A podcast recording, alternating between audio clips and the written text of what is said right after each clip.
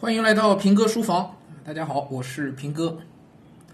哎，上海的这个小升初的政策啊，前两天三月十一号的时候，终于是靴子落地了啊。嗯，其实我应该很早的时候我们做过一个节目啊，当时还聊过这个事儿，对吧？呃，当时呢已经接近于吹风了啊，接近于吹风。呃，所以其实这个政策应该在当时已经早就都定好了啊，不方便提前透露。那么现在呢，终于是靴子落地了，而且果然是掐在了一个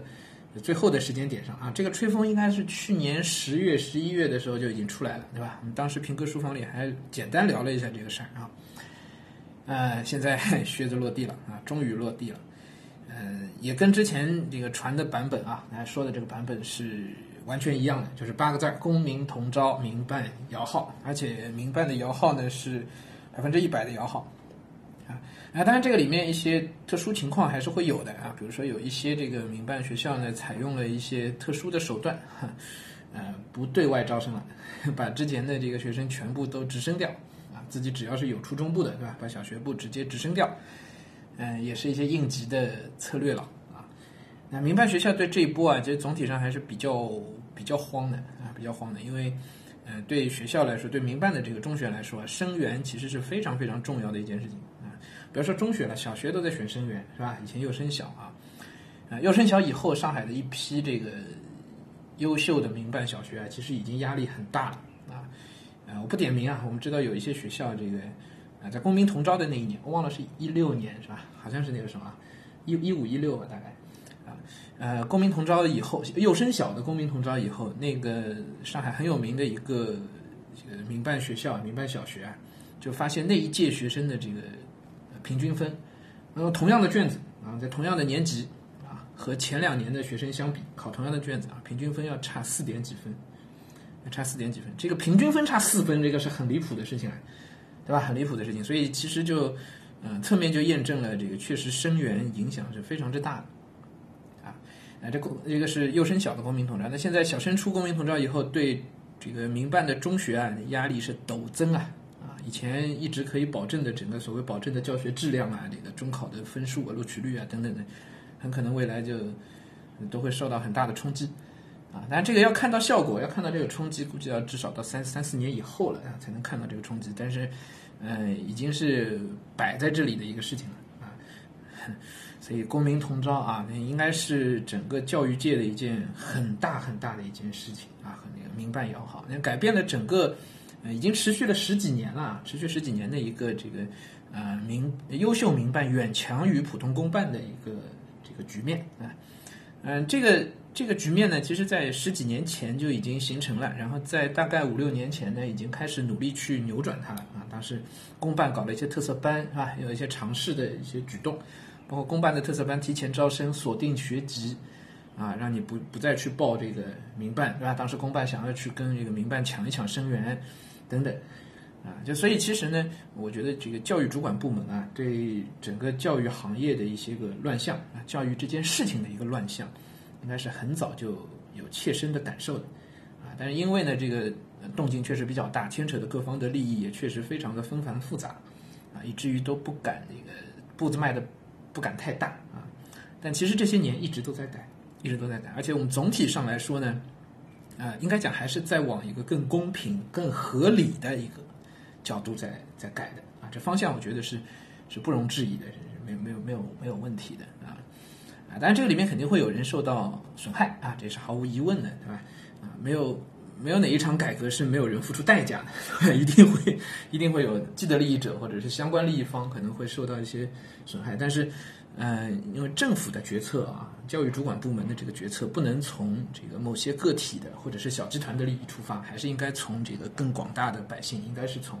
所谓民主的角度，应该是看更大量的这个人群，对吧？从这个更大量的角人群的这个角度去看公共的福利啊。那么基于这一点来看，其实让教育变得更公平啊，把民办的一些可能确实不太合理的一些优势啊，比如说生源的优势，对吧？等等。要瓦解掉，啊，让公办学校恢复它应该有的活力和教学质量，啊，啊，从这个角度说，我觉得这个公民同招、民办摇号全摇啊，是一个好的政策。啊，这个我们首先得要亮明态度。那当然，这个里面其实呃细节的问题很多啊。如果你去做一些这个推演啊，未来公办学校的发展怎样，民办学校面临的局面会怎样啊？去做一些这个沙盘推演的话，能够发现很多很多的问题啊啊。但是只要大方向是对的，大方向是好的，我觉得对我们每一个人来说，应该都是更努力的去适应这个规则，去适应这个改变啊。啊，这是大的方向啊，我们得先把这个观点亮明啊。那这些细节的问题呢，我们之后会陆陆续续跟大家讲啊。今天一次可能也也聊不完，解读不完。呃，现在定的时间点应该就是五月十八号是那个时间点，对吧？我没记错的话啊，五月十八号公办就开始派派分配名额啊，分配啊派送了，就 就把名额直接对进去。然后民办呢也是十八号开始。开始摇号，十八到十九啊，五月十八、十九两天摇号，啊，然后填民办志愿的话呢，应该是可以填两个，一个调剂志愿，对吧？一个一个第一志愿，一个调剂志愿啊，嗯，这里面其实可以玩的花样已经很很少很少啊，基本上就都是正常摇就可以了啊，凭运气，对，就是凭运气。很多家长跟我讲说，这个对一些嗯真的很努力的，然后。四年来一直都以进一个好的民办初中啊，进上海最一流的当年最一流的中学为目标的那些学生来说，是不公平的。嗯，这个话从个体来讲，我觉得的确是对的啊。对他来说确实挺不公平。四年的努力就是为了进一个好的学校，现在你一摇号是吧，什么都没了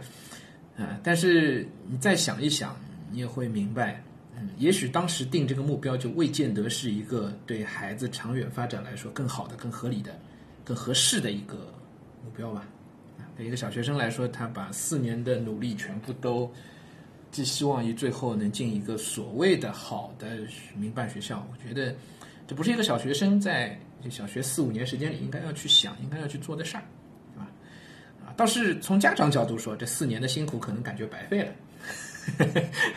要这么说呢，我觉得也对。可是这你没什么好抱怨的啊，这没什么好抱怨。伤害的不是孩子，伤害的是家长，你就认了吧啊。对，嗯，没啥好说的啊。其实家长当时定这样的目标也未见得合理啊。那如果这个是高考是吧？那当然这个是两说了啊。小学你把整个小学的目标就定成要进一个好的学校，当时家长跟孩子一起定这个目标，应该就这确实挺成问题的。嗯，我们继续往下说啊。这个五月十八、十九，然后呃，公办、民办相当于是在同一天了啊。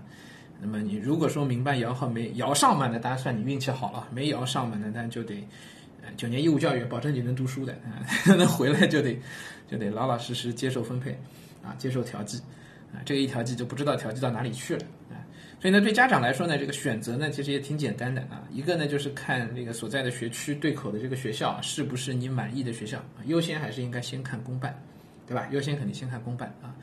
嗯，但民办还是分区内区外啊，给出来的那个摇号的名额是不一样的啊，不一样的。这个大家可以各个学校自己自自己去关注了啊。然后我们说大面上来讲，家长应该首先还是看这个对口的公办学校是不是你满意的啊，是不是还还还算还算可以的。那么这个里面有一个标准啊，以前我们说一个公办学校好不好啊，基于的标准是什么呢？通常是跟呃范围内的某一个还不错的民办学校去比较，啊，它比那个民办学校啊，比那个比那个差，我们都觉得这个这个中学就这个公办学校就不算好，对吧？啊，比那个好，我们觉得哦，那这个是不错的，对吧？不跟上海最顶尖的民办学校比吧，跟自己区内范围内的一些学校比啊，以前是这么比的啊，来评价公办学校的好坏，但是未来能不能这么比啊？存疑，所以啊！因为呃，我们从长期的发展的一个眼光来看的话啊，这个政策会导致越来越多的本身啊原先有有机会进民办的啊，或者是将将有机会进一些最好的民办的这些学生呢，会选择放弃民办而进入用最简单的方式，对吧？最省心的方式，直接进入对口的公办。包括一些这个家庭经济条件可能也一般啊，江江小康会觉得这个民办学校学费也也比较贵啊，不是很值得等等的这样一些可能比较犹豫的一些家长，都会毅然决然的就选择还不错的学校，我们就去吧，对吧？这个就意味着原来这一批还不错的啊，至少教学水平都过得去的，非菜场小学、非菜场中学的，哎，这么说不太合适啊，非菜场中学的这样一批公办的初中呢，整体的生源质量会有一个长足的进步，啊，这应该是一个我们可以推演出来的必然的一个结果。啊，所以换句话说，你们虽然是第一批、第二批，可是你们整个一届的学生的水平应该比这个学校之前每一届的水平都会要好不少，都会要好啊，这个是可以可以期待、可以判断出来的一件事情。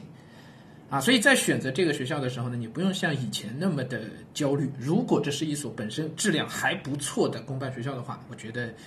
啊，你就不用去承担那个摇号的那个风险了，是吧？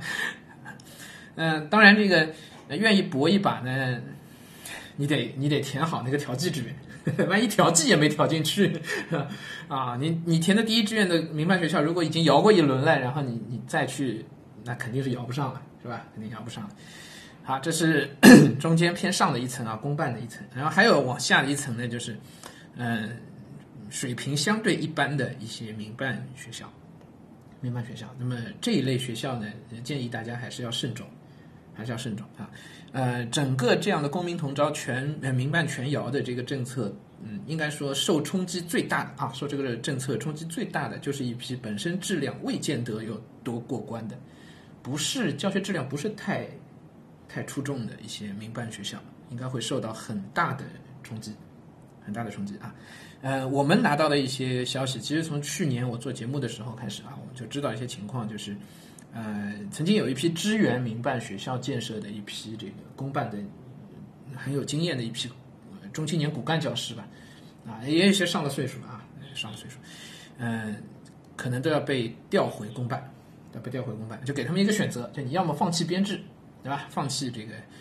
事业编的编制，然后留在民办学校，你的工资可能还会比较高一些，保持原来水平，是吧？留在留在民办，然后你也可以选择那个。基本同等的待遇水平，然后回到公办，啊，其实就把你调回来，抽调回来，啊，抽调回来，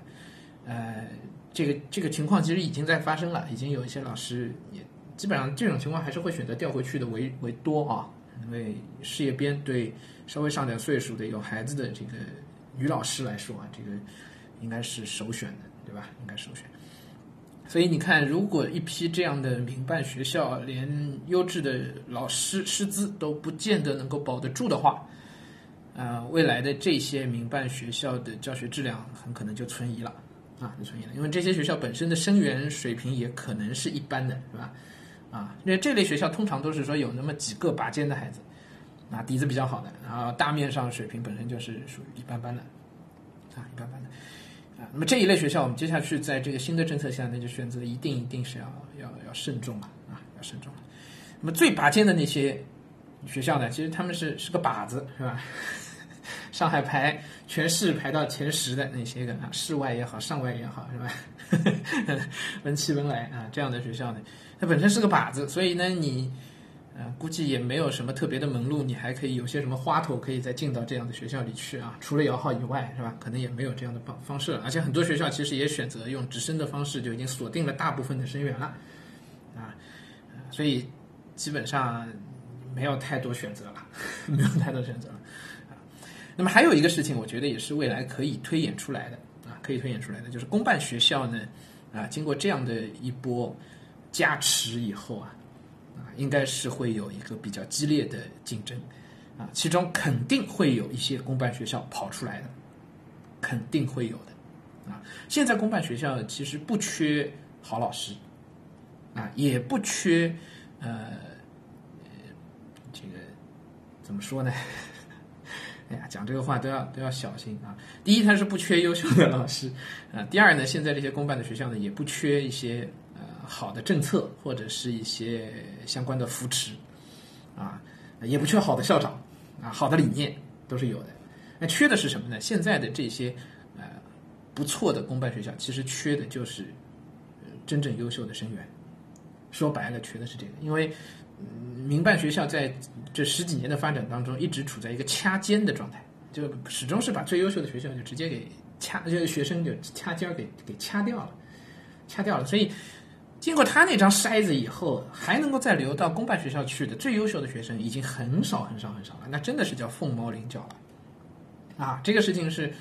让人很很头疼的一个事情。所以对公办学校来说，前些年其实真的不是一个太特别好的一个发展的机遇。就是你再努力，老师再努力，对吧？学校再努力，校长再努力，政策给的再努力，可能就是出不了成绩，就是出不了成绩啊！因为这个大面上学生的底子可能生源的水平稍微稍微欠缺一些啊。那么接下去呢，就不是这样了，哎，因为再加上所有这些东西的这个加持啊。政策的、校长的、教学理念的、老师的，对吧？再加上生源，哎，公办学校未来是会出成绩的，啊，一些好的、负责的公办学校，啊，所以呢，如果大家现在孩子还小，要考虑买这个学区房的话呢，你其实不妨是各个啊，你你锚定的啊，可选的那几个学区呢，你去了解一下这个学校，了解什么呢？可以去了解一下这个校长的风格，哎，因为一个校长对一个学校其实还是比较有有决定性的。有决定性的啊！如果校长是比较有经验的，这学校总体也是啊有传承有历史的啊，然后这个学校本身在